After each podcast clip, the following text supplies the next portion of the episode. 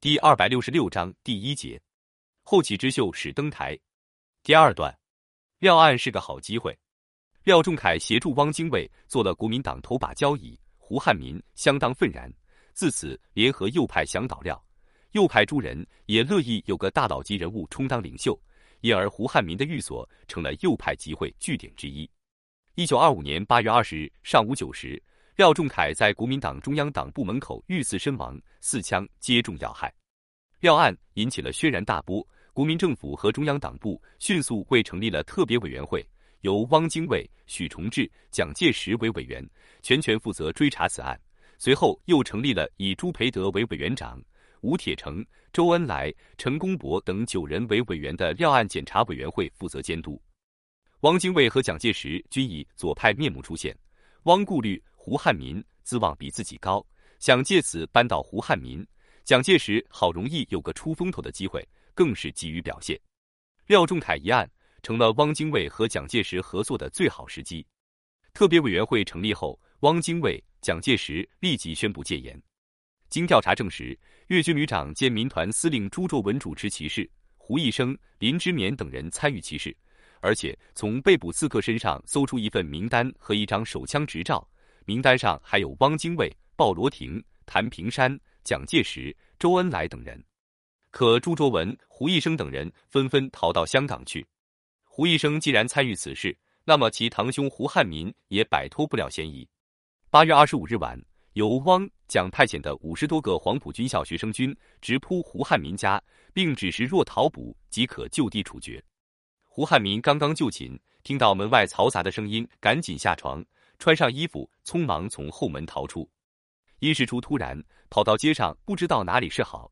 稍加思索，推测此事极有可能是与汪精卫有关，一时兴起，直奔西华二巷的汪精卫家。汪精卫妻子陈璧君见胡汉民急撞而来，非常诧异。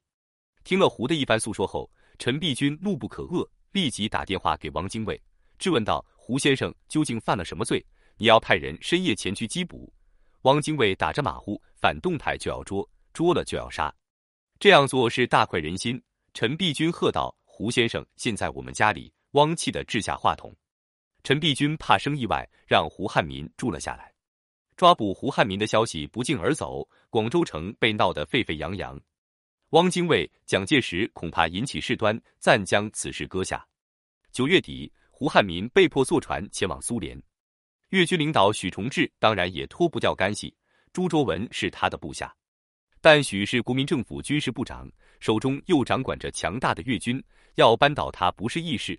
蒋介石先打了个迂回球，取悦汪精卫。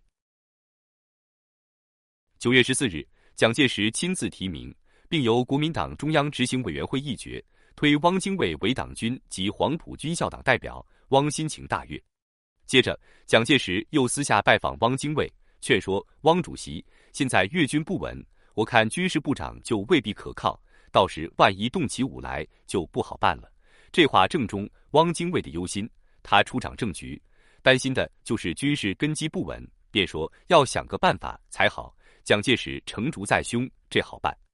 在不久后召开的军事会议上，蒋介石大放阙词。据可靠情报，现在有不少越关将领存有异动之心，还有极少数越军将领大骂许部长，更有甚者还扬言要刀枪相见。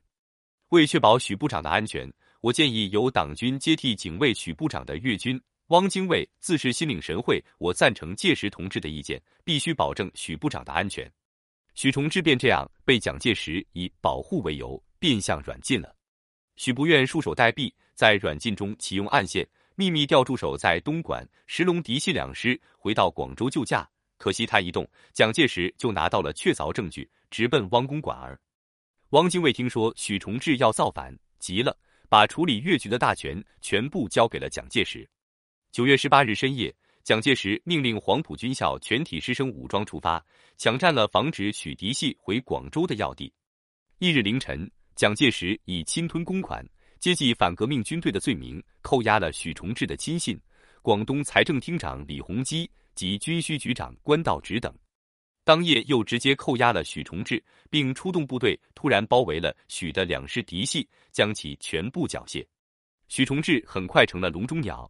蒋介石又送了一封信，利诱加威胁，希望兄毅然独断，保全名节，不如暂离越境，期以三月，师出长江，还归坐镇，恢复令名，并信誓旦旦表示，如有一毫违心之论、不忠之意，皇天厚土当共极之。意思不言而喻。二哥，你该下台了。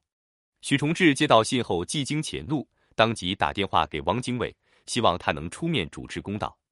汪精卫拒不接听电话，只回复一函：“为先生计，为大局计，亦莫善于暂行赴沪。”眼见大势已去，许崇智知道反抗亦属徒劳，遂向国民政府递交了一封辞呈，到上海休养。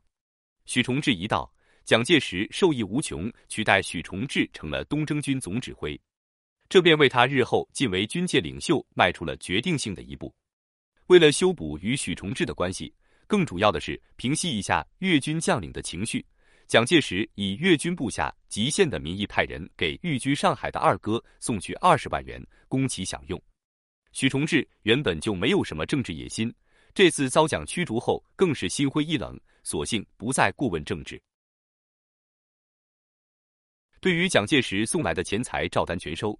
他也知道蒋送钱给他的用意，便让送钱人传话给蒋：有机会我会规劝老部下，不让他们乱来。蒋介石听了许崇智的话，稍稍心安。此后，他不断派人给许崇智送钱送物，许如果手头发紧，也会毫不客气地向蒋伸手要。蒋有求必应，不敢丝毫怠慢。随着时间的推移，许崇智在粤军中的老部下大多已被蒋介石收买或降服，已经无法形成反对力量。